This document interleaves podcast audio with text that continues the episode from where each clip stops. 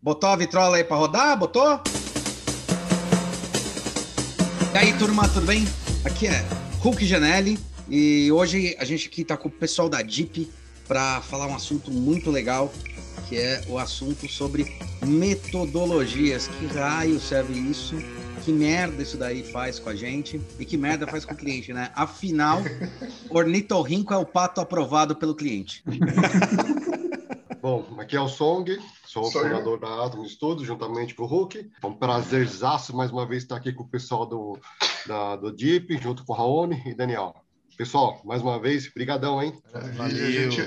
Eu sou Raoni Kuzma, sou especialista em design em, em... Ixi, já me atrapalhei. Sou especialista em estratégia de marca. Otorrinolaringologia. Isso às oito da manhã, você quebra o tio, cara. Perdi. Sou especialista em estratégia de marca, design de conceito. E a outra cabeça do lado deep aqui, com, com o Daniel. E é isso aí, eu sou Daniel Faulin, é, fundador aí junto com a Raoni do, do Deepcast, idealizador de muitos projetos aí também e sócio-diretor da Neurona Design Marcas Inteligentes. O NAG, você tem que ter um NAG para entender a marca E aí, Daniel, você que falou aí sobre metodologia, por que, que você acha ruim e ao mesmo tempo bom? Eu acho que dependendo do, de como você utiliza a metodologia, pode ocasionar algum tipo de conflito no projeto. Aí eu vou te explicar o porquê. Eu acho que metodologia é bom desde quando a gente consegue adaptar para o nosso negócio, de fato. Então, por exemplo, tem hoje muito comum, né, aquele duplo diamante, que o pessoal fala de ou metodologias ágeis, etc., que está muito na moda. Tem que ver se isso faz sentido no, no seu negócio, no seu business e, e, o cliente entende aquilo. Eu acho que, como qualquer metodologia, é uma rota, né? Você tem que, você segue a rota para chegar no objetivo. Então, assim, é, para a gente aqui, eu, a gente pega, né, ó, toda a parte de design thinking aqui, metodologia de design thinking, a gente adaptou para o nosso público, que é B2B, para que ele tivesse uma compreensão um pouco mais profunda sobre o que a gente queria falar sobre imersão, ideação, desenvolvimento, lançamento e depois um acompanhamento. Então a gente adaptou um pouco para que fosse uma roupa que vestisse melhor para o nosso, nosso serviço e também para o cliente entender, entendeu? Vocês Como é que funciona a metodologia da, da Atom? A gente tem? Então.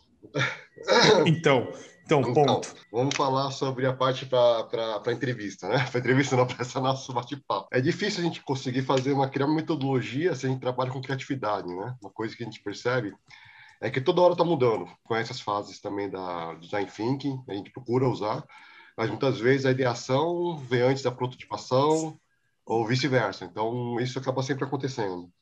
É, só que ao mesmo tempo a gente precisa, a gente vê que precisa, né? Se a gente quer escalar, a gente quer crescer, precisa ter um método, né?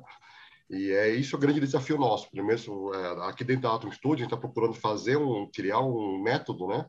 É, metodologia, na verdade, é, é, é, o estudo dos métodos, né? Dos métodos que a metodologia verifica se esses métodos realmente são, são é, viáveis ou não. Né? Então, a gente procura sempre trabalhar, tá, a gente está nessa fase ainda de métodos ainda, para a gente ver se, se é, é viável, pra, primeiro internamente para a gente e depois para fora também. Né? A gente está empreendendo crescer.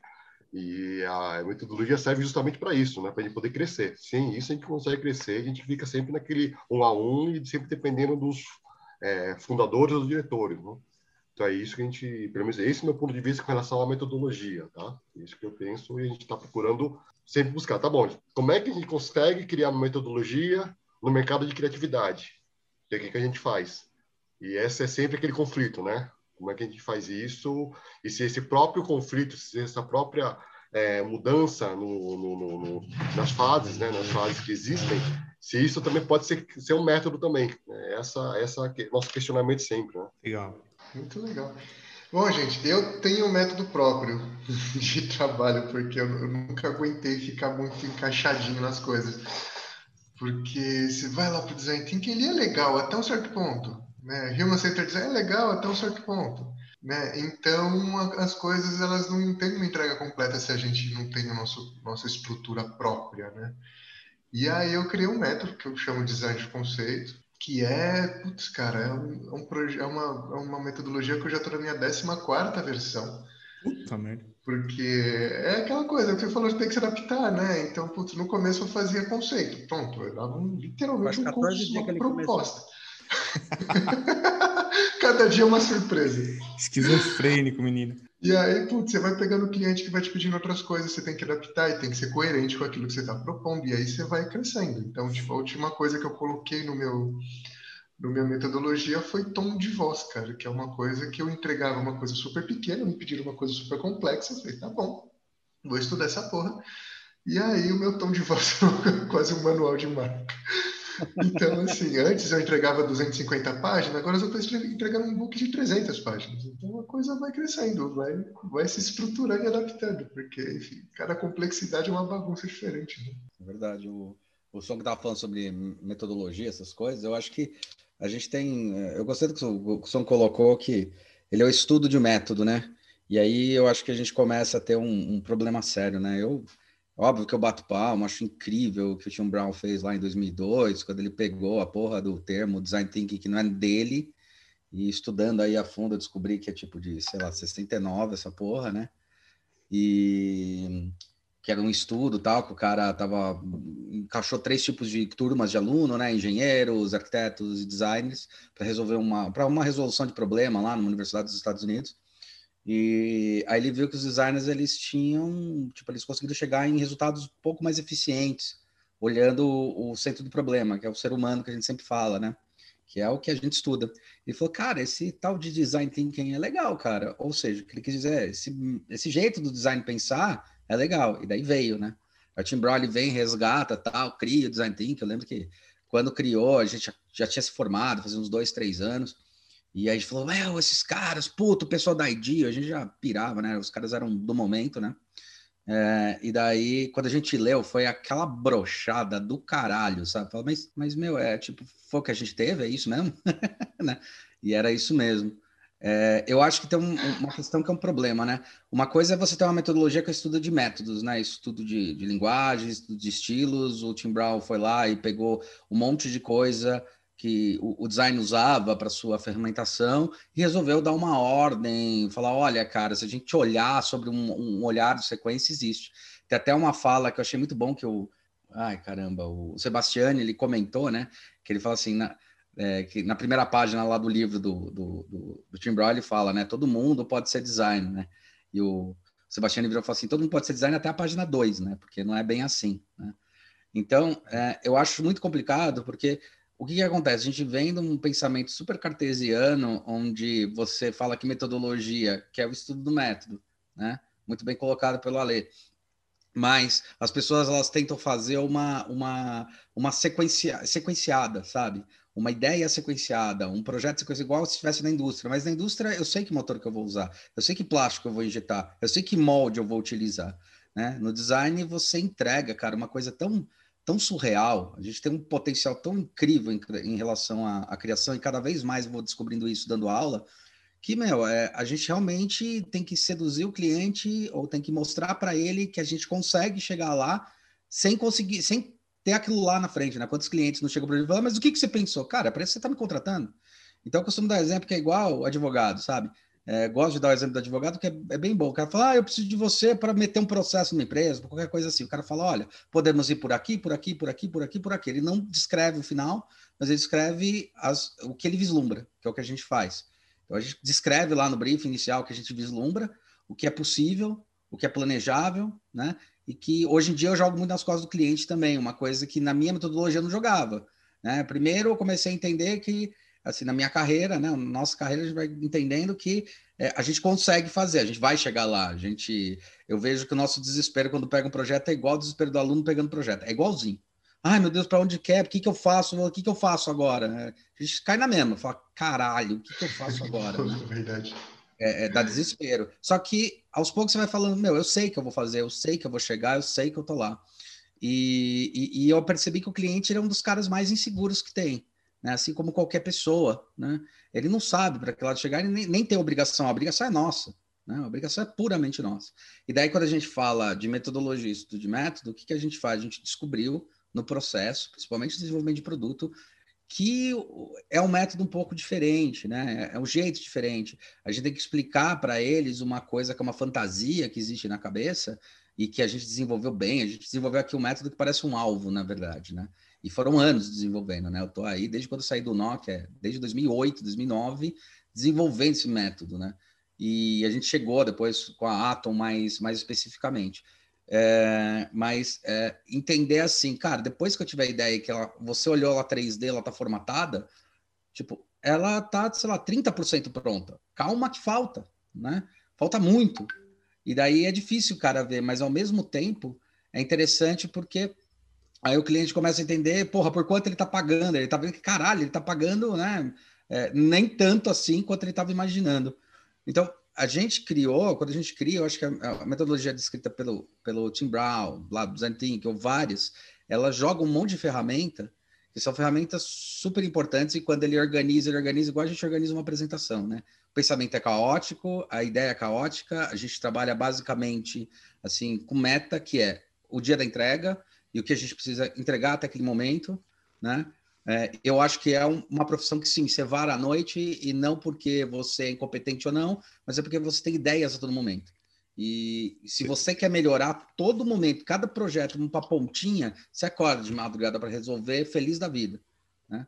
Então, é, eu acho que isso é, um, é, uma questão. Quando a gente desenvolveu, né, quando ele coloca em método, quando coloca numa ordem, que é numa ordem de apresentação, olha, Geralmente a gente começa com entendendo o cliente, depois a gente começa com indo é, pegando e botando em ferramentas que dá para para é, é, é, enumerar né, quais são esses problemas. Quer dizer, a gente coloca em, em, gráficos, em desenhos, depois a gente vai lá e, e com isso a gente tem ideias, e daí com isso a gente prototipa e com isso a gente desenvolve.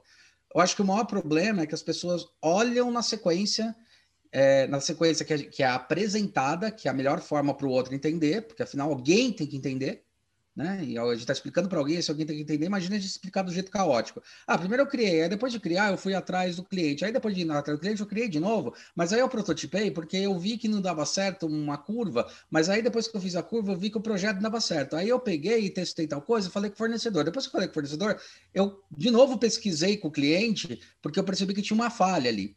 Eu acho que esse que é o ponto. Mas o ponto mais crítico do design, acho que de, não importa que porra de método que use, né? E cada um tem o seu estilo, tem sua forma. O, você falou do duplo diamante, a gente já criou há muito tempo o triplo diamante baseado no conceito do, do, do é, Simon Sinek, que é o, o, o Golden Cycle. A gente colocou por que, o que e como, enxergou né, no processo de pensamento nosso e projetual, que tem um porquê. Se eu não entendo o porquê daquele projeto, não serve para bosta nenhuma. Se eu não entendo como eu posso resolver, eu não entendo bosta nenhuma. E se eu entendo só o que, quando um cliente me pedir alguma coisa, um copo, eu vou desenhar outro copo, entendeu? Então a gente foi nesse, nesse pensamento.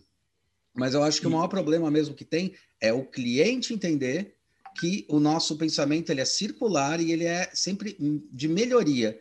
Ainda se tem o vício da indústria, se tem o vício da fabricação em escalonável, que faz com que é, as pessoas entendam que na hora que você fala temos que ajustar, o cara fala, não, mas a gente andou, você vai andar para trás, vai refazer? Fala, é, porque a gente não está refazendo, a gente entendeu onde dava certo, onde não dava, os critérios, e agora a gente vai ajustar, porra. É, é simples assim, até o último momento que a gente conseguir, porque é assim que nasce um projeto. É, uma coisa que você falou que é legal aí, do, do Simon Sinek, que eu, puta, é, esse, o porquê, como e o que faz total sentido para mim hoje porque quando a gente trabalha com marca, é, não, a gente não tem que fazer marca por fazer, ou trocar marca só porque, ah, enjoei, vamos trocar. Não, é estratégico, tem personalidade, tem que ter um porquê.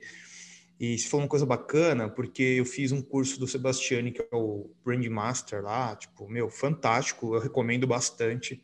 É o Merchan mesmo, porque assim, não é o Merchan, mas é no é fundo é, é muito bom. Ele, ele, ele é um cara muito legal. E eu fiz presencial na época, né? E ele traz uma série de ferramentas ali para a gente trabalhar com touch points, stakeholders e etc. Né?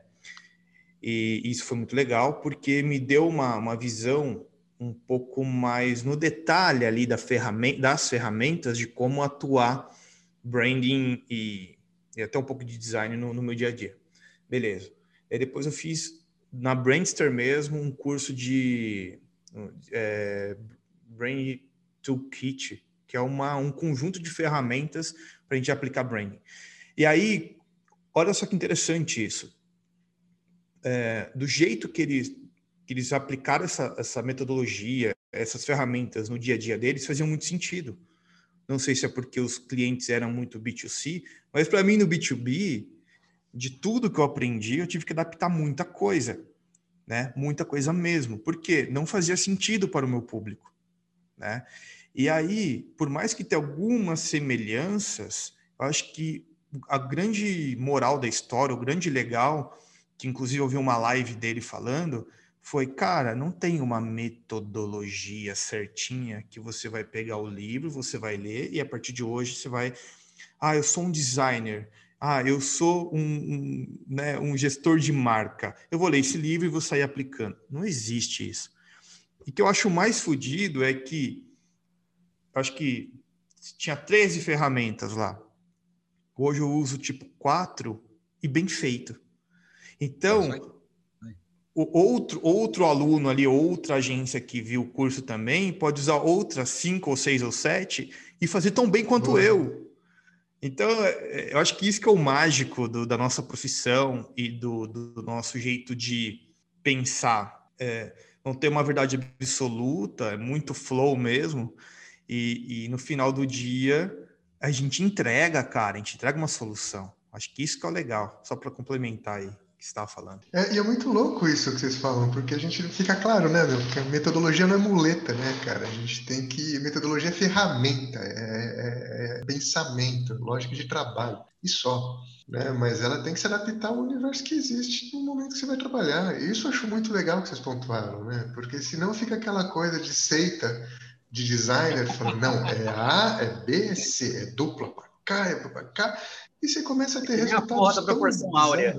Tenta acertar é. a proporção áurea, tenta. Cara, é bizarro. Você vai ter cliente que funciona, vai ter cliente que o cara fala, cara, foda-se você, essa metodologia. Você que se lasque. E aí, Song, fala aí, Song, o que, que, você acha de tudo isso? O que, você acha dos Scrum, Song? Eles são somente os invasores do, da Marvel ou serve como metodologia? Ah, vamos falar mal de metodologia ágil depois, eu gosto disso. Ah, que legal, vai. Metodologia ágil. É, cara, minha garganta tá meio estourada, tá? Então não repara muito se minha voz mudar de repente, tá? Eu vejo isso que vocês falaram, tem total sentido, né?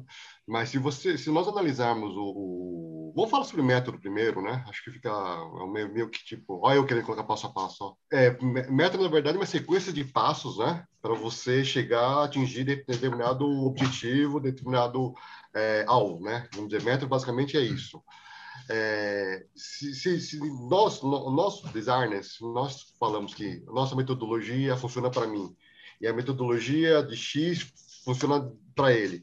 Então, quer dizer que essa metodologia que nós temos pode, é, pode ser replicado por, por nossa equipe, por, por, um time que nós temos trabalhando, que trabalha conosco.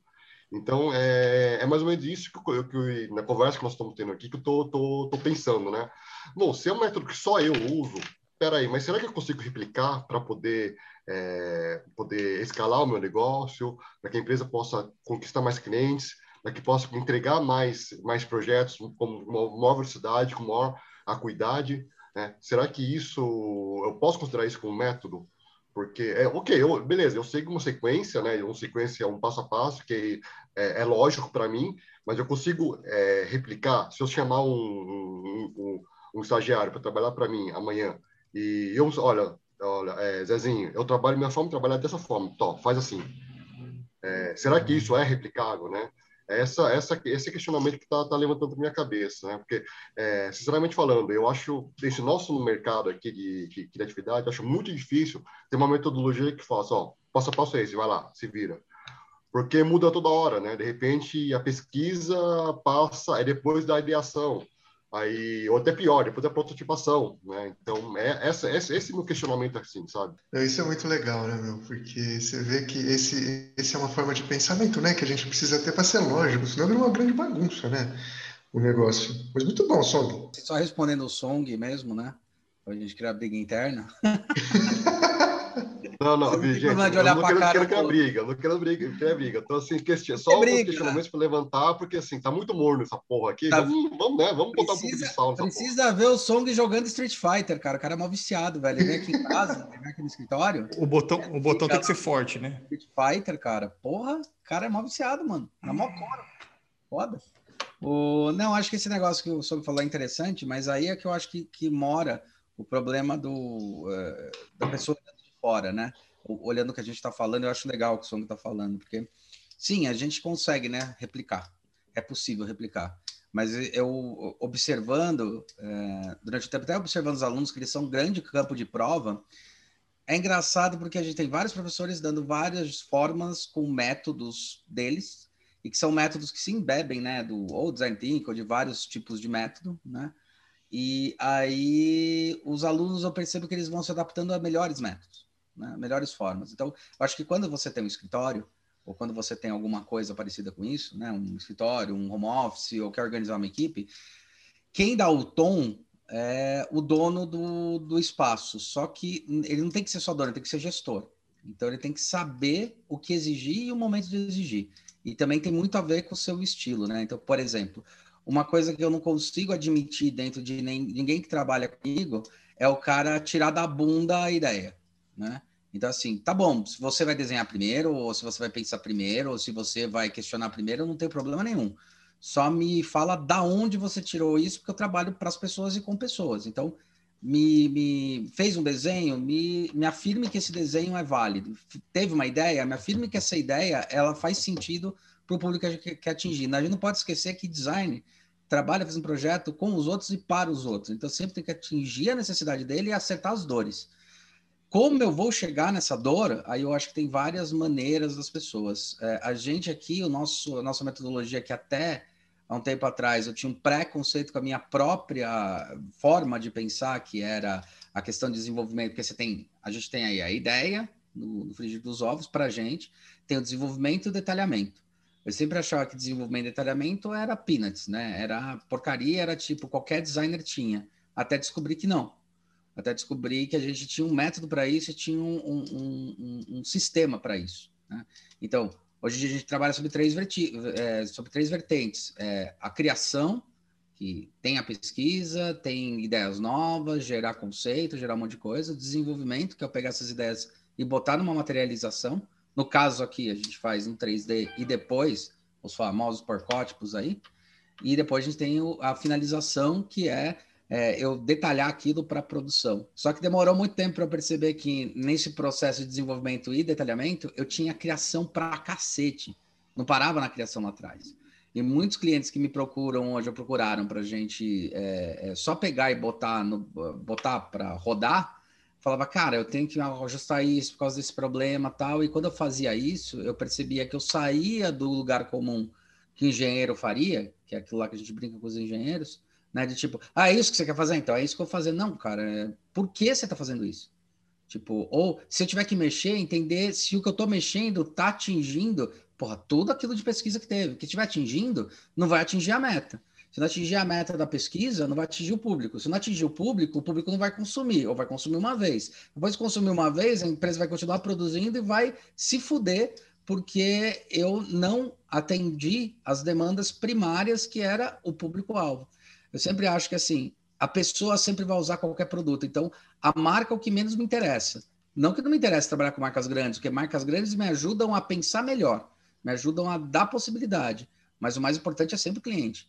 É, uma vez até fazer uma consultoria para uma empresa aí de, de, de, rodagem, acho que eu até já comentei isso. O curioso fala assim: tá bom, você faz asfalto. É, mas o importante é o asfalto. Cara, quem usa asfalto são as pessoas. São as pessoas que vão reclamar. Essas pessoas que vão encher o saco do governo para fazer, e na próxima concessão os caras falam: não vou chamar vocês se fizeram um trabalho merda. Nunca mais contrato vocês. Né? Então, eu acho assim: dentro, dá para você replicar essa metodologia, dá para você dar o tom, né? mas você tem que ter muito claro que é você que está dando o tom e que muitas vezes você tem que ser, sim, tem que impor. E aí que vem a parte chata do, do, do chefe. Cara, olha, eu quero isto, isto, isto, desta maneira, porque desta maneira é como a gente explica. É como a gente consegue alinhar o pensamento. Não quer dizer que você está fazendo está errado, mas eu preciso só organizar. Então, eu aprendi nesse processo que eu tenho esse método que eu quero que o cara não tire da bunda de jeito nenhum. Não pode tirar da bunda, ele tem que me justificar tudo. Se o cara começar com o desenho, beleza. Se o cara começar com uma ideia, não tem problema nenhum. Se o cara começar com pesquisa, ok. Né? Ele tem um prazo para atender e ele tem que seguir algumas normas né, dentro da metodologia, que é atender a demanda desse cliente. Está atendendo a dor? Está resolvendo a dor dele? Então, beleza, a gente está atingindo o objetivo. Então, acho que esse porquê, o que, como do próprio Sinec ajudou, como o Falim falou muito bem, ajudou eu a posicionar, assim, até estrategicamente e metodologicamente, quais são as metas que a minha empresa precisa ter para ser reconhecida como o porquê e não como o que que eu faço. Eu queria trazer uma provocação para vocês aqui, que você falou uma coisa que é importante. É, eu queria saber se vocês já passaram por isso e, e, se alguém puder contar um caso aí importante também. É, muitas vezes, as você falou de marca, né? Tem algumas marcas muito grandes aí que quando a gente vai desenvolver o projeto, elas meio que ditam o, o, um pouco de como você tem que atuar. E eu acho isso um pouco ruim. Pouco ruim não, acho péssimo.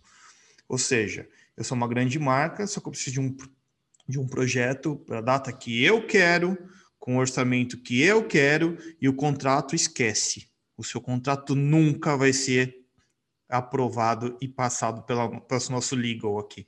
Né? É o meu contrato que prevalece. Então, eu vejo algumas situações dessas acontecendo, de grandes empresas, e aí muitas vezes a gente tem um método, tem lá uma metodologia bacana, que é validada, que etc.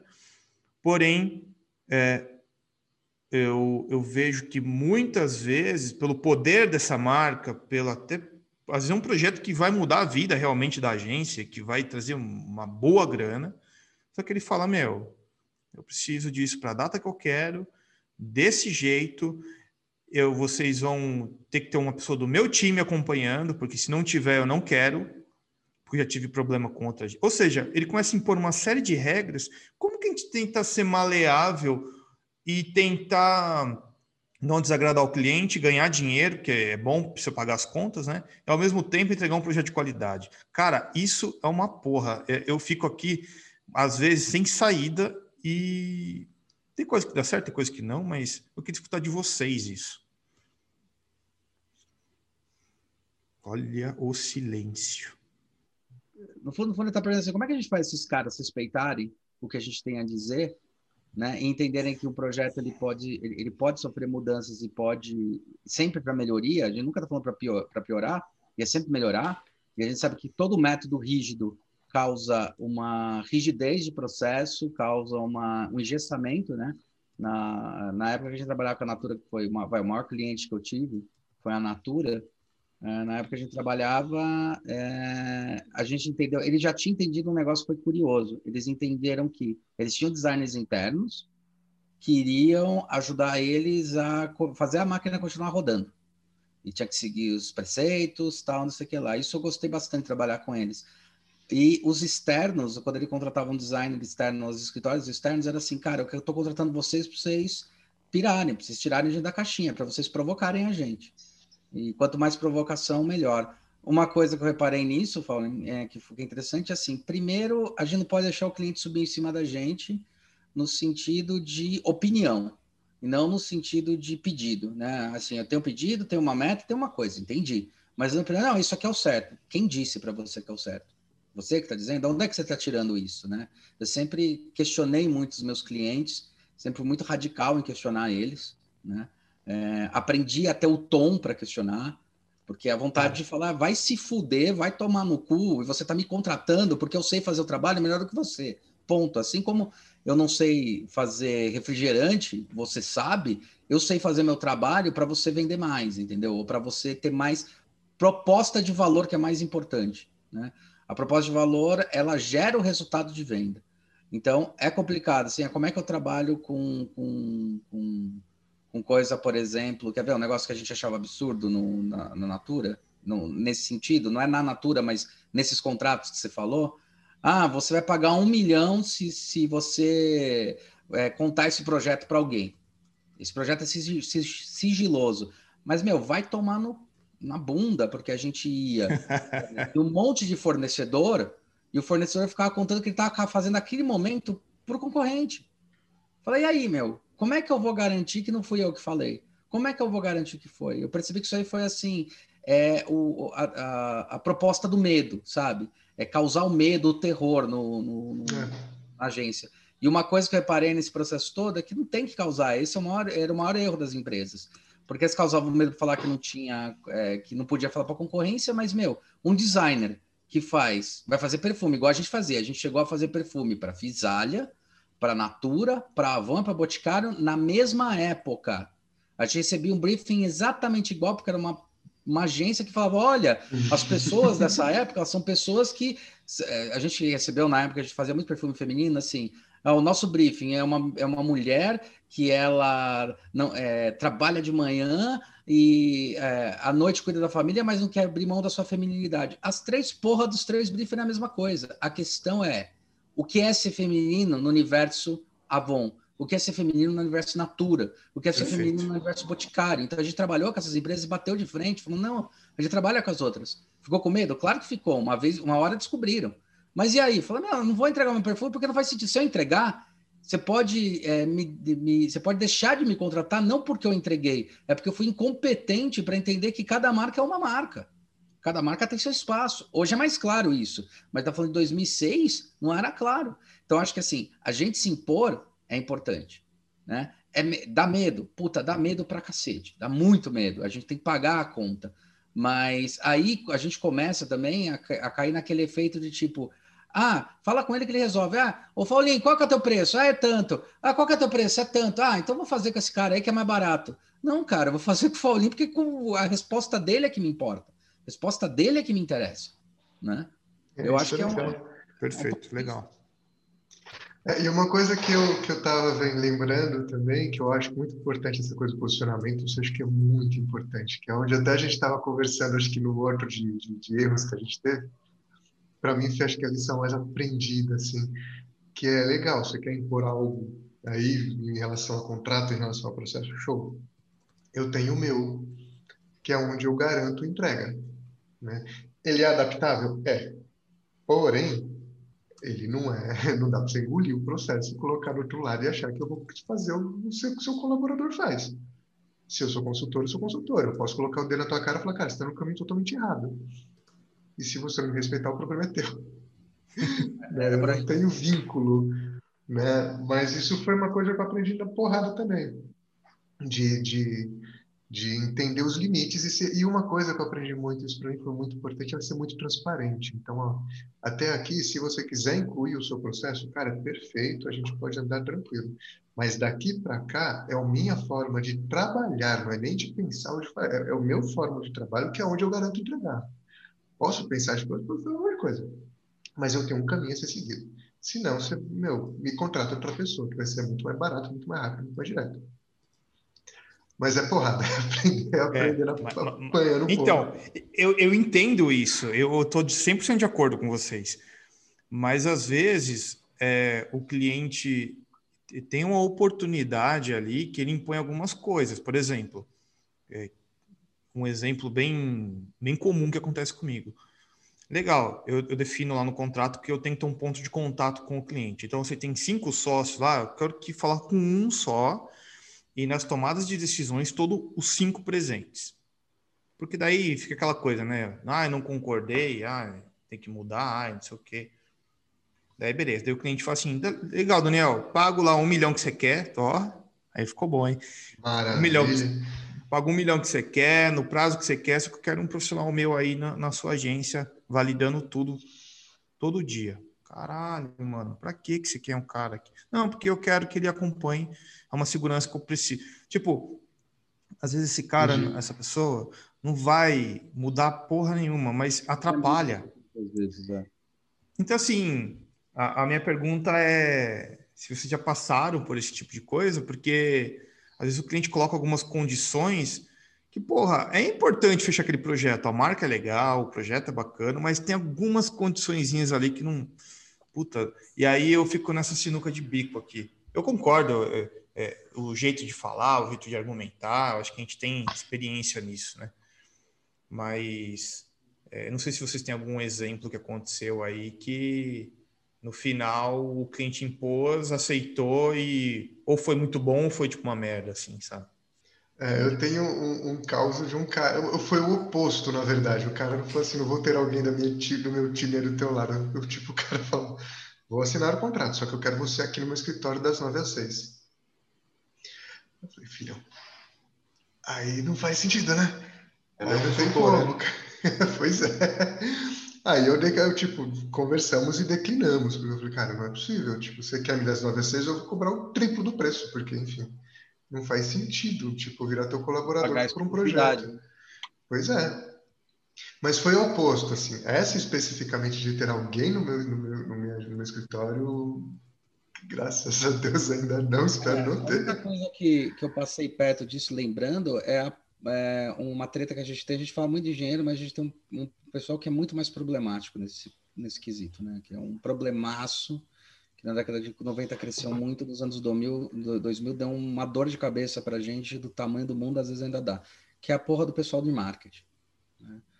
É, eu acho que o pessoal de marketing ele não tem noção de algumas coisas, eles têm muita noção, a gente já sofreu com isso, já sofri com isso com o cliente.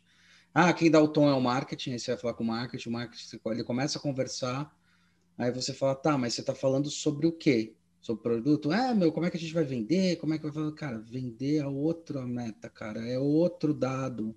Eu não vou entrar na sua, na sua alçada. Não, mas se a gente não definir, eu falei, meu, quantas vezes o cara não quis definir o posicionamento de um produto ou a criação, né, em cima de uma meta de venda, né, em cima de uma meta de uma, de uma propaganda ou de uma linguagem de propaganda que o cara ia fazer. Você tem que explicar, tipo, não, projeta uma coisa, propaganda é outra, propaganda você pode, pode ser maleável, pode ser mutável, é temporal, né? Você faz por, por nicho, por momento, e eu não posso definir um projeto por esse tempo, porque ele vai durar tanto quanto a propaganda, né? Então, a gente sofreu muito com o pessoal de marketing. A gente brinca com engenharia, mas o pior público é o, é o público de marketing dentro das empresas. É eles que querem falar, eu dito tom porque eu tô aqui no topo, que eles chegaram no topo e merecem estar por vários motivos. Realmente o marketing vem, tem um crescimento, um entendimento dessa, dessa proposta de valor entregue, eles sabem entregar proposta de valor, mas eles entregam sobre um argumento. Né? Então, assim, é só ver propaganda de carro, né? Propaganda de carro, o cara ele vende a sedução do carro, mas ele não vende o que foi o projeto do carro.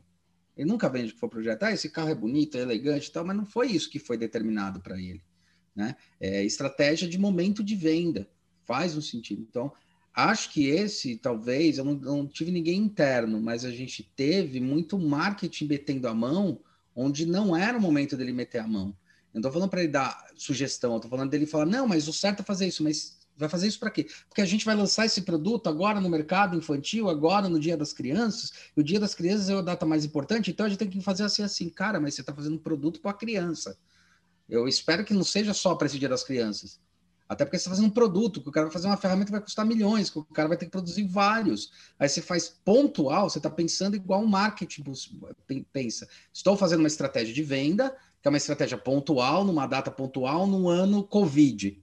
É diferente quando sumiu o Covid. E qual vai ser a estratégia no ano não Covid, onde eu vou ter o mesmo produto? Porque o produto não pode morrer da noite para o dia. Né?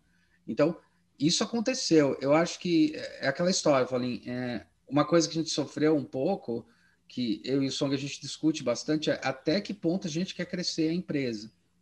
Até que Pô. ponto o número de pessoas tem. Porque eu tenho um, um giro, eu tenho um salário que eu preciso ganhar, é uma coisa que eu preciso ganhar. Perfeito, óbvio, né? E tem que manter assim. Mas, às vezes, quando você tem, a gente chegou a ter 16 funcionários, a gente tinha dois funcionários que eram de gráfico, que não era nossa força, mas a gente tinha, em alguns pontos, os dois funcionários eram muito bons, que eles, eles deixavam o nosso custo muito alto, né? o nosso custo mensal, o nosso custo fixo alto. Mas eu perceber, preciso ter, não preciso ter. E aí eu acho que as diretrizes trabalhistas mudaram bastante, tanto que vários escritórios de arquitetura e design usam uma opção dentro das leis que é o seguinte: abre uma empresa, faz o CNPJ, eu pago para você, ia pagar três, pago cinco, né? Ou pago quatro, aí a pessoa fica feliz, por quê? Porque você vai ter que passar nota, e um dia que eu não precisar mais de você, tchau, passar bem. O que eu não acho errado, tá? desde que esteja bem acordado, eu não acho errado. Mas assim, da mesma. Aí eu acho errado quando é esse escritório faz isso e depois começa a ameaçar o funcionário. Aí eu acho errado em qualquer aspecto. Mas às vezes crescer demais faz você olhar que você tem que fechar coisas e tem que aceitar algumas propostas que, que são dentro. A gente aceita embaixo? Claro que tem. Claro que tem que aceitar. Não estou falando que é um mundo colorido rosa. Óbvio que aceita. Mas tem os limites do, própria, da própria, do próprio método de pensamento do, do, do, da, do trabalho. Se ele vai prejudicar o teu escritório, pode ter certeza que em dois, três anos, que é uma curva de crescimento interessante, você vai começar a ser olhado daquela maneira. É difícil pra cacete. Você vai perceber isso aí depois que passou duas, três vezes pelo processo falar, meu, não vale a pena. Quantas vezes eu já fechei, ou eu já tive que baixar a cabeça, no, no bom sentido, não é baixar a cabeça, ai, coitado de mim, é falar, não, puta, o cliente é legal, o cliente é bom, cara, vai ser fantástico para eu pegar, vai ser incrível pegar. Pegava, era legal, o portfólio foi bom para cacete, até hoje é bom, mas você olha e fala assim, qual foi o aprendizado que eu tive naquele lá? Aí eu me coloco meio como se eu fosse um funcionário, né? Eu fui para uma empresa, é, trabalhei na empresa, ela foi importante, foi que momento aquilo lá já não é mais bom para mim, que eu tenho que sair daquela empresa e trocar de empresa. Então acho que é, eu acho que esse que é o ponto. Quando você chega num, num, você tem que chegar numa balança que é super complicada e só sentindo que é a balança de tipo, se eu inchar demais, eu tenho que pagar essas contas e sim, eu vou aceitar os clientes, eu tenho que aceitar algumas coisas que são limites é, eu, eu, brinco com, eu falo com todo mundo uma coisa, assim, é, sempre. Você quer ser chefe, né? Todo mundo sonha em ser chefe. Então, bem-vindo ao mundo onde você vai ter o pior chefe da sua vida. O pior. Porque não existe chefe pior do que o cliente. E não estou falando que ele é ruim. Verdade, verdade. Ele, ele tá, eu estou falando que ele não sabe para onde vai. Ele, eu estou falando que eu que tenho que ditar o tom de um projeto. E o tom não é mandar. Ditar o tom falar, olha, é melhor ir para esse lado é, o chefe que, tipo, é, todo mundo fala sobre emprego, sobre um monte de coisa, né? E eu falo que ninguém investe, às vezes, em, em, em pequenos negócios aí dentro do Brasil, é uma crítica, porque, assim, cara, o pequeno empresário, ele é um cara que, se ele não fecha, ele não paga as contas. E o, as pessoas estão acostumadas a ser salariadas. Então, assim, ah, se eu fiz um trabalho merda no mês, ah, eu vou receber. Ah, hoje eu não tô afim. Ah, hoje eu vou. Cara, se a gente não faz, não cai o cheque no final do mês, velho.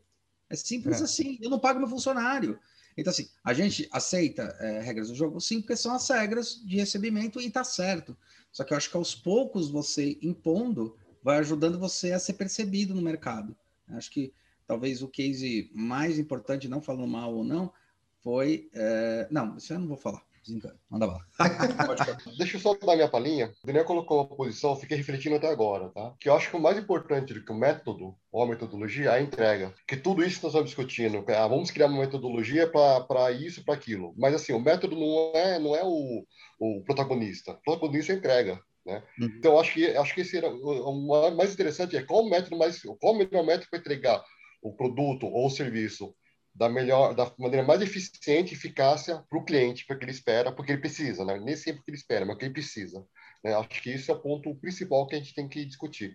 Né? Se temos que, de repente, sei lá, vamos esquecer o que nós fazemos desde então, para poder atender esse cliente grande. É, vamos, vamos, ter que reestruturar para atender esse cliente grande que vai mudar a vida da minha empresa. Cara, eu sou o primeiro a abraçar, sabe? Ah, nem que tenha que tirar alguns preconceitos que eu tenho, tenho que, tenho que que mudar o meu, meu pensamento para poder atender essa entrega que vai mudar a vida da minha empresa, vamos embora. Né? Acho que esse é o ponto mais, mais importante do que discutimos. Ah, mas isso não, mas o método não vai, não vai é, é, trabalhar como método para fazer essa entrega que o cliente está querendo. Mas, cara, tudo bem, mas você tem um contrato grande e vai mudar a sua vida. Vamos ser flexíveis nesse sentido, né? É, ah, tem que ter uma pessoa, ele exige que tenha uma pessoa dentro da minha empresa. Ok, Uh, mas como é que nós podemos fazer com que essa pessoa fique do nosso lado? Eu vi isso acontecer, tá? Eu vi uma eu estava numa multinacional em que o pessoal que, que o pessoal mandou uma pessoa, uma é, diretora financeira para o Brasil para vasculhar todo o nosso passo a passo. Só que assim a gente conseguiu é, é, trazer ela para o nosso lado de tal forma que, que ela que ela acabou dizendo sim para tudo, tudo para gente, justificando para a matriz lá fora e que acabou sendo uma aliada nossa, né? Entendeu? Então, então acho que, é, de certa forma, são, é a entrega que tem que ser mais, mais importante, sabe? Acho que isso, isso é um caso, eu lembrei disso agora, que é um caso é, que aconteceu comigo, eu vi isso, vivenciei isso, e realmente ela veio para fiscalizar, veio para apertar o, o é, botar X em um monte de coisa que estava fazendo, mas no final das contas acabou falando os yes para tudo e foi para frente. Então isso também é outro fator que aconteceu, que acontece também.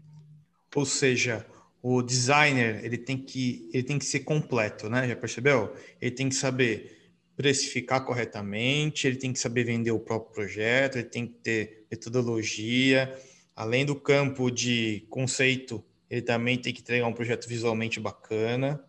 Ou seja, a gente somos um malabaristas do século 21. Bonito, gostei disso. Gostei. É, mas, nós temos, nós, temos a vantagem, tá? Assim, é, é, é que você falou, o, Paulinho, é basicamente o que o empreendedor ou o empresário tem que ter. Exatamente. Só que o design tem uma vantagem melhor, porque a gente, tem, a gente consegue se adaptar muito rapidamente ao, ao ambiente, né? Acho que isso Perfeito. é o nosso grande diferencial com, com o pessoal lá fora, tá? Acho que isso que, que a gente faz quando a gente pense é sempre novas formas de poder atender, a poder atingir determinado é, projeto, determinada entrega, tá? Acho que isso é a principal vantagem que nós temos perante aos, a, aos demais, digamos assim. Muito bom, muito bom. É, até, até completando o que o Song falou, aconteceu com a nossa empresa, né, Song? A gente começou com a ideia lá atrás de o Song ele é muito bom é, para vender objetos tangíveis, produtos tangíveis, né? É, tipo, ó, é, é um ventilador, então eu sei como vender, eu sei como me estruturar, eu sei o quanto eu tenho, para que eu tenho que vender, como eu tenho que fazer a distribuição e a carga disso. A gente começou com essa ideia quando, quando começou a Atom, né? Quando o Song começou inicialmente a Atom, que eram produtos com fabricação 3D. A gente, aqui atrás de mim, vocês não vão ver, mas atrás de mim está a primeira impressora que a gente comprou, a famosa Atom 1, né? A gente queria ter 100. E no meio do caminho, a gente começou a perceber que, estou falando assim, 2015, né? 2016. No meio do caminho, a gente começou a perceber um movimento de mercado que mostrava que é, ia virar commodity. Bom, se vai virar commodity, não vale a pena não vale a pena ter as impressoras, porque está gastando muito tempo, por exemplo, do Hulk, que consertando as consertando a impressora, ajustando, vendo, tá não sei o que lá. Então, o que, que a gente pode fazer? Vamos atrás de filamento. Vamos atrás de filamento para entender. Virou commodity também. Ou a gente percebeu que ia virar commodity. Então, tipo, não é meio por esse assunto. Mas então, o que a gente está discutindo? Está discutindo a industrialização 4.0, agilidade de produção, o desenvolvimento como é que a gente pode, então, entregar esse valor para outras empresas? Então, a gente foi mudando, que hoje a gente tem os canais, e a gente agora está participando também junto com vocês do DIP, porque a gente percebeu que o, como a gente entrega para as pessoas aquilo que as pessoas não estão enxergando e que a gente está enxergando, né? Que é essa maleabilidade que o design tem. Ele, ele testa rápido, ele prototipa rápido e ele também entende rápido o mercado, porque muito bonito falar sobre testar, mas quantas empresas não testam, dão com a cara nos burros e falam, vou continuar porque eu estou fazendo um negócio errado. Pode até estar fazendo, mas não está percebendo o picture maior, né? Que será que esse mercado é, é um blue ocean ou um red ocean? Né? Onde pode ter falhas no processo? Então, é, isso que o, que o falou é legal por causa desse tipo de, de visualização, né? A gente tem a habilidade de realmente mudar. Se a gente fosse ver quantas vezes a gente mudou o nosso. Mudou, não. Eu prefiro dizer, e é o certo de dizer, quantas vezes a gente pegou o canvas, a gente jogou na parede várias vezes o canvas mapeado, e quantas vezes a gente alinhou o canvas. A gente não perdeu a proposta de valor, que era, tipo, realmente entregar a inovação sobre a ótica de novas formas de produção e novos meios de, de, de, de produção. Mas isso foi uma coisa que também faz parte. Né? Para avançar aqui, eu tenho uma outra pergunta para vocês referente a essa parte de metodologia, né? É, muitas vezes a gente vai ter um projeto para ser desenvolvido e desde pequenos projetos, bem pequenininhos até grandes projetos mais complexos, né? A gente tem a nossa metodologia e a gente aprendeu lá, né, desde o do Senac até os dias de hoje, que obviamente tem que olhar para as pessoas, né? Quem que vai utilizar aquilo, quem que, como vai ser utilizado e por aí vai. E aí o que, que eu percebo, né? Quando a gente vai fazer pelo menos um, um logotipo, até um post, né? Eu penso que assim, porra, eu tenho que fazer o processo de imersão, eu tenho que entender para quem. Isso leva-se muito tempo, não é uma coisa simples, né? E aí eu vejo assim, é, até o pessoal da própria agência mesmo, às vezes, é, falando, ah, não, mas esse é um post. Ou seja, menospreza o post, sabe? Tipo, ah, não, mas é um post. Aqui é rapidinho de fazer. É, uma hora eu faço.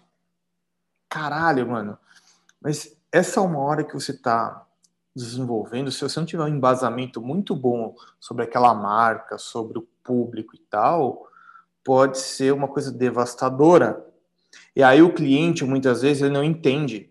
Quando você passa um orçamento ali, um post 300 pau, você tá maluco. Cara, não é um post 300 pau, é como você está se comunicando com o seu público, né? Então, às vezes o próprio cliente e o próprio designer eles se limitam à peça, de fato. Né? E a peça que eu estou falando aqui pode ser uma peça de Insta, pode ser um, um logo de fato. E aí eu fico um pouco. É, eu acho que isso aqui é um, algo que eu tento explorar aqui e melhorar todos os dias, né? De levar conhecimento para essa turma e falar assim, gente, não é assim que funciona. É, faz uma postagem errada no seu Instagram hoje, falando sobre um assunto polêmico, você vai ser chicoteado, né?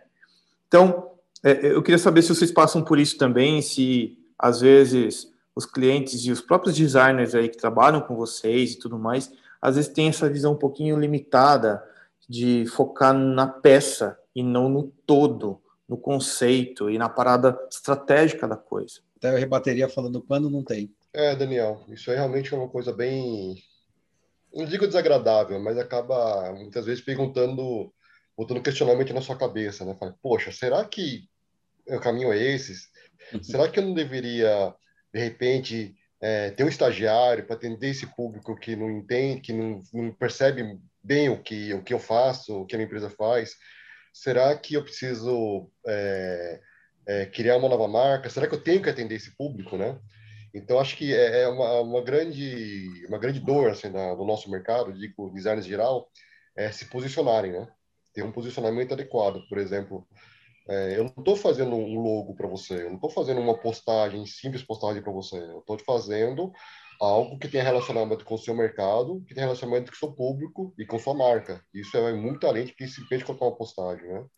Então, acho que é questão de posicionamento. Acho que a grande dor nossa, em geral, é realmente se posicionarmos, porque não dá para atender todo mundo, né?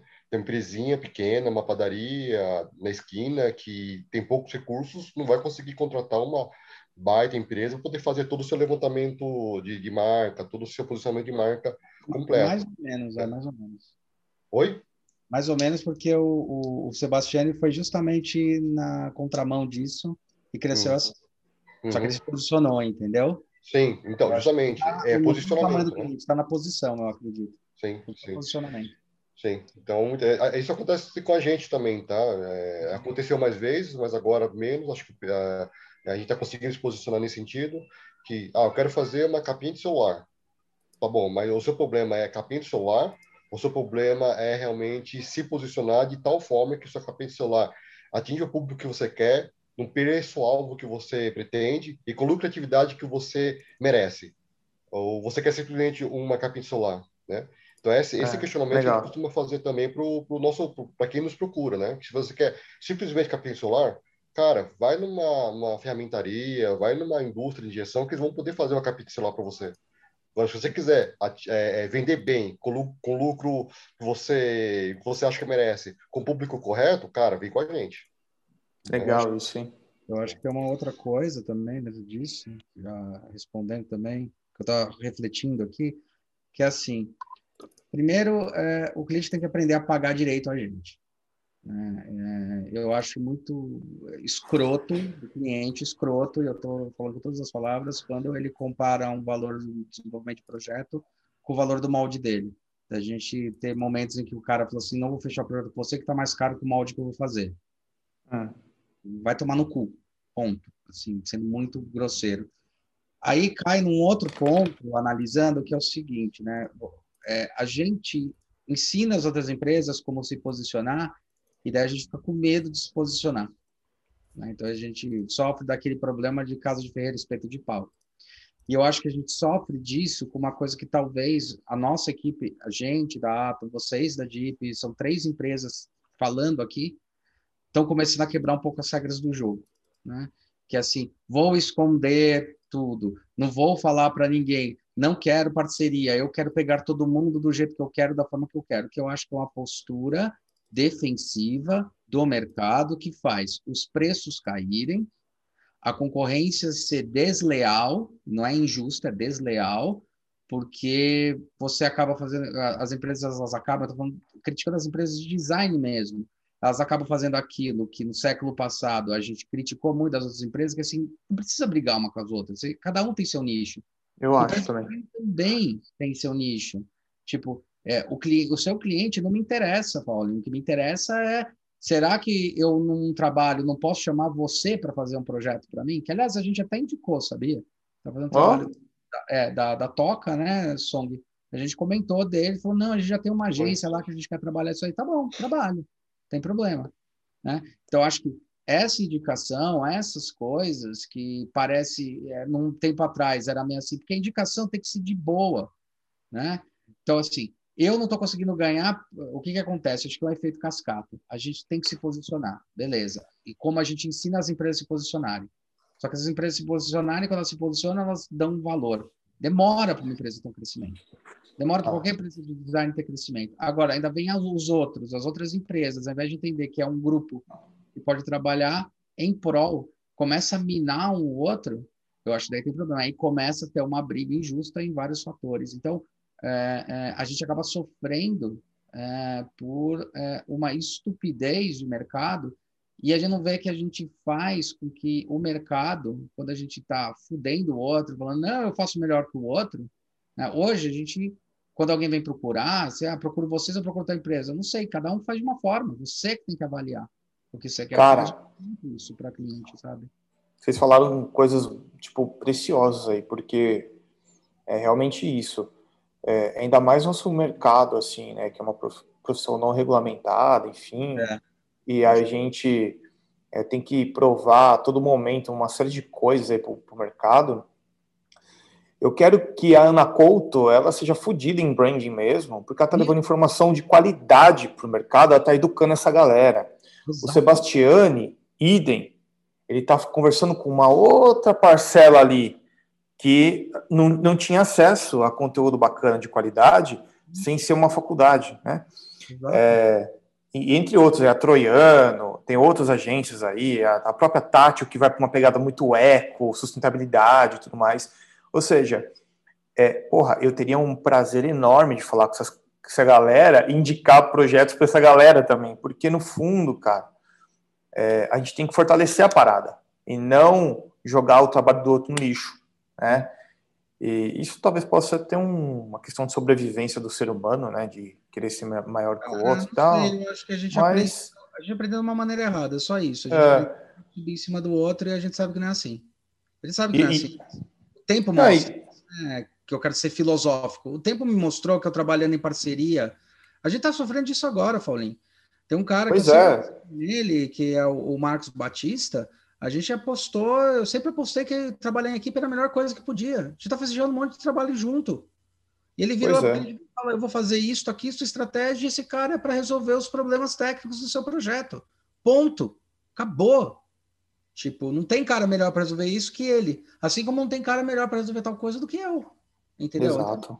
É, é só com o tempo, porque é aquela história. Em primeiro momento, você puxar o tapete do outro, que eu já vi acontecer isso, na, é, já vi per, muito próximo de mim acontecer isso, puxar o tapete do outro, você conquista o cliente em, em dois em, em, na hora e consegue pegar a conta.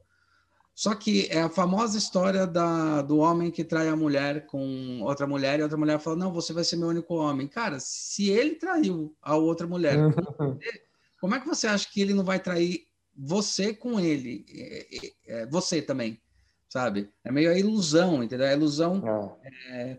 Eu acho que talvez, pensando numa forma é, estratégica geral, em indústrias, empresas, escritórios, é a, aquela, aquela porcaria, aquela merda que a gente ouve de empresa, a gente ouve de indústria, a gente ouve de um monte de coisa. Engraçado, a gente não ouve de quem está na liderança, por exemplo, Natura. A, a Natura falava bastante isso, mas quando chegava nos líderes, os caras falavam, calma, calma, não é isso não, galera. Temos que fazer com calma.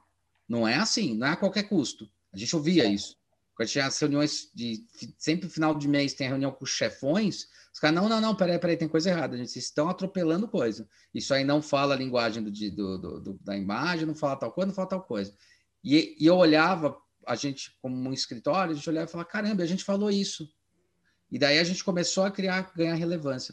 Eu acho que a questão de imediatismo é confundir Bem, né? imediatismo com, com proposta de valor. Proposta de valor você constrói. Imediatismo é apagar incêndio. Aliás, imediatismo é imediatismo. E o, o, o, brasileiro, assim, o mercado brasileiro, ele ficou muito mal acostumado que curto prazo é o que, na verdade, se chama apagar incêndio, e não curto prazo. Se você está apagando incêndio toda hora, você nunca tem tempo para respirar. E você nunca vai se posicionar. Então, é, eu acho, sabe, isso aí que você falou da Nakota é perfeito, cara. Só que, ao mesmo tempo, eu acho que os designers têm que descer do tamanco deles, tá? Que é aquela ah, coisa é. que dentro da ciência também se fala muito. Assim, Ana Couto, vamos falar sobre Ana Couto, com esse nó, nós mesmos, não importa. Cara, é, se eu for chamar uma Ana Couto para dar uma entrevista aqui, vocês para Deep e eu para Ato, vai falar, ah, não sei, vai enrolar, vai fazer com doce. Tipo, eu sei porque eu já tentei chamar umas duas vezes tá? É, por quê? Ah, eu sou conhecida. Não é, caralho. A Questunó que a gente conhece pra cacete, que, cara, meu, todo mundo conhece, a gente conhece, os caras têm coisa em Nova York, tem coisa na. Os caras são foda pra caralho. Foda pra caralho. Ninguém no design conhece, cara. Ninguém fora do design conhece. Nenhum aluno de design conhece. Eu dou aula, eu fico assustado. Falo, vocês não conhecem? Não? Como vocês não conhecem? É um dos maiores escritórios hoje no país.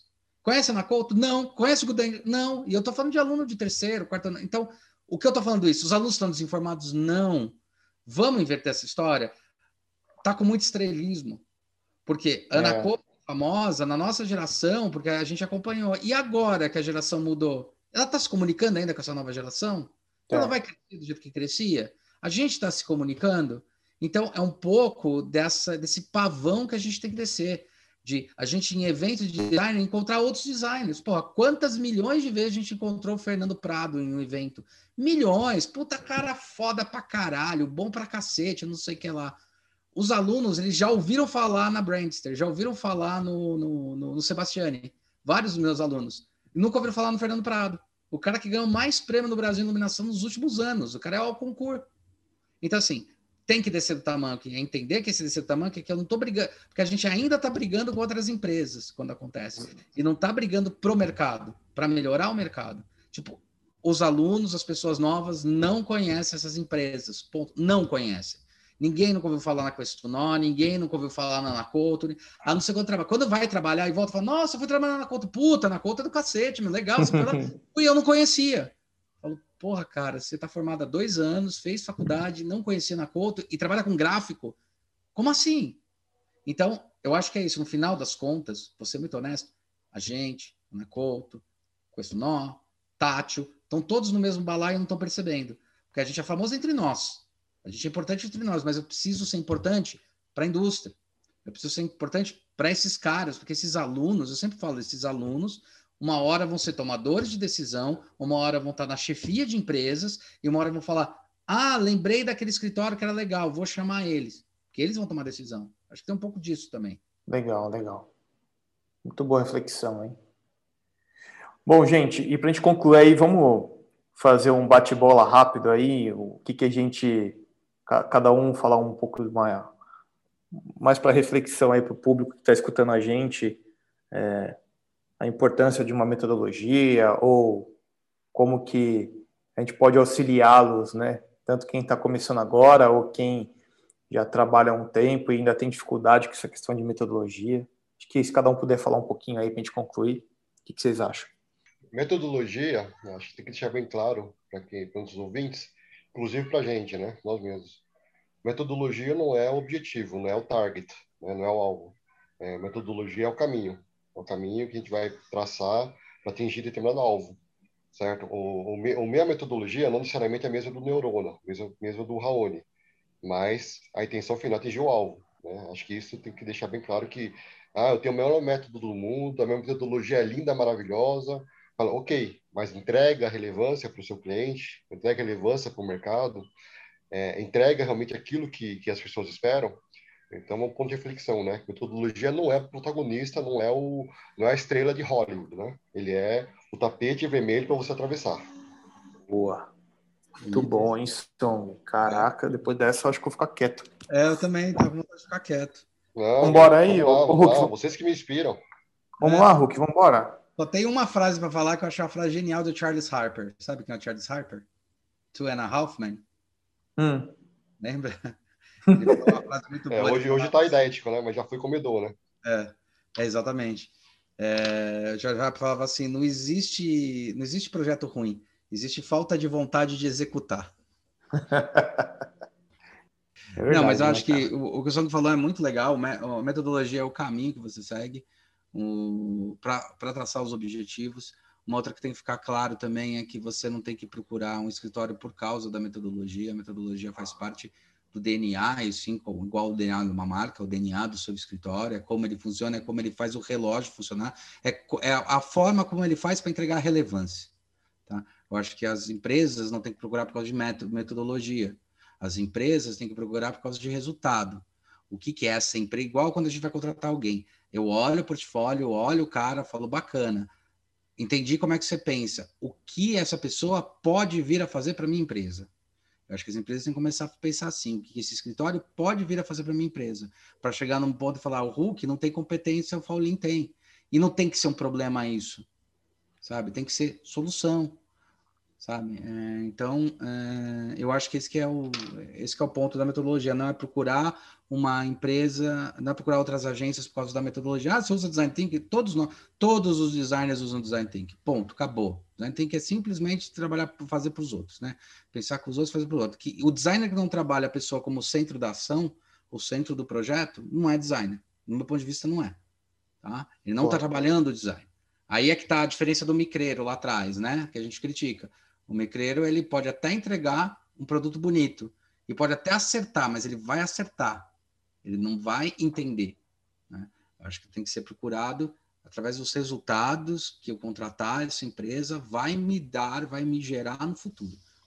E pagar Boa. bem por isso. Porra. Bom, aí para concluir, eu acho que é, realmente a metodologia é importante, no meu ponto de vista, sempre para solucionar um problema, né? Ela é feita para chegar num resultado bacana, é, que é assertivo para sua empresa, ou para um serviço ou produto, enfim. Eu acho que eu penso muito no problema. Nenhum cliente chega aqui para mim e fala assim: ah, não um problema. Eu vim aqui para vocês porque não um problema. Não, ele sempre tem um problema. Né?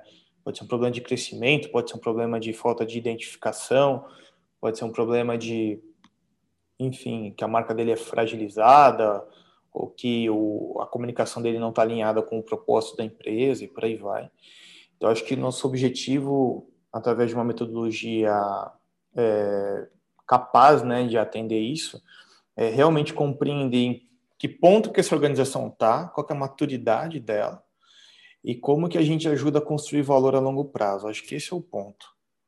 Se a metodologia ela é uma tem ferramentas ali capazes de a gente construir valor a longo prazo para os nossos clientes, para as pessoas que estão envolvidas no projeto, eu acho que ela cumpre com o papel dela. Né? No final de tudo, trazer resultado, ele pode vir de diversas formas, né? desde monetário, tempo, é, percepção e por aí vai. Show de bola, galera. O papo foi muito bom hoje, hein? Show de bola, foi bom. Obrigado aí a todos pela participação. Hulk, Song e, e o Raoni que já saiu. Meu, é um prazer falar com vocês e todas as manhãs que a gente vem, né? Espero que tenha muitas manhãs pra gente refletir, é, cara, mas é do caralho, é muito demais, velho. É muito legal, cara, muito bom. Segundo podcast aí, ó, com a dupla, só tenho que agradecer, tá vai sendo uma uma coisa até filosófica, tá realizando um sonho meu desde 2000, quando eu ouvi falar em podcast, cara, que eu Boa. sabia que era um, um setor legal pra caralho para trabalhar, que era a questão do podcast aí. E eu tenho que agradecer que, para mim, foram os precursores aqui no Brasil que me fizeram olhar, que foi o pessoal do Jovem Nerd. Top, top. Lá atrás eu já ouvi os caras e eles foram muito precursores, abriram um caminho. E, para nossa metodologia, inclusive, foi fundamental a gente abrir o canal do YouTube, abrir os podcasts, porque hoje em dia os nossos clientes entendem a nossa metodologia, compreendem a nossa metodologia, compreendem o que o design faz, o que é mais importante, para isso que está servindo. Então a gente sabe que a gente está fazendo esse trabalho que não está sendo fácil, está desdobrando Boa. em 10, né, Som? Vocês também. A gente está ensinando para o mercado o que é design de verdade. Boa. Parabéns a todos nós. Show de bola. Valeu. Bom, também quero agradecer Raoni, Daniel, Hulk também, meu parceiraço. Essa está sendo oportunidades únicas justamente a gente falar sobre o que, como é que o design enxerga determinados assuntos, né? Outra vez falando sobre causos, outra sobre metodologia. Na próxima, provavelmente, devemos falar sobre valor. Acho um assunto bem interessante também que podemos falar também. E dizer sobre educar, não digo educar, vai informar o mercado um pouco mais sobre como é esse nosso universo, né? Uma coisa assim é, é, eu acho necessário, eu não vejo muita gente falando sobre, sobre o que nós fazemos. Claro, tem uns grandes players aí, mas é uma coisa que o Hulk já falou, que eles meio que estão no Olimpo, né? E o acesso é meio complicado, não é tão fácil assim o acesso. E, e ainda bem, né? Que isso abre oportunidades para a gente poder também informar o mercado e mostrar um pouco da nossa marca. E falar um pouco da que a gente faz. E está sendo bem positivo, realmente. Nossos canais, o YouTube, Instagram, o podcast, está meio que apresentando o, pessoal o que vem a ser o design em si, né? que não é desenho, é um ato de projetar. Apesar de que é uma, como é a palavra em inglês, né, o, o, o Daniel, a gente pode criar uma uma portuguesa. Um termo, um termo para isso, né? Um não, já isso, né? criaram, né? tinha os professores que falavam designar. Não, não, não, não, não, não. não. Não, vamos, vamos pensar uma coisa assim. É igual porcótipo, sabe? Porcótipo, uma palavra que não existe e hoje tem. O design pode fazer uma coisa assim, tá? Uma coisa assim que, que não é só projetar, não é só desenhar, não é só desenvolver, cara. É, é, é vai é além disso, né? É, como o Seragini mesmo disse, é algo espiritual. Vamos pensar. Transcendental. É.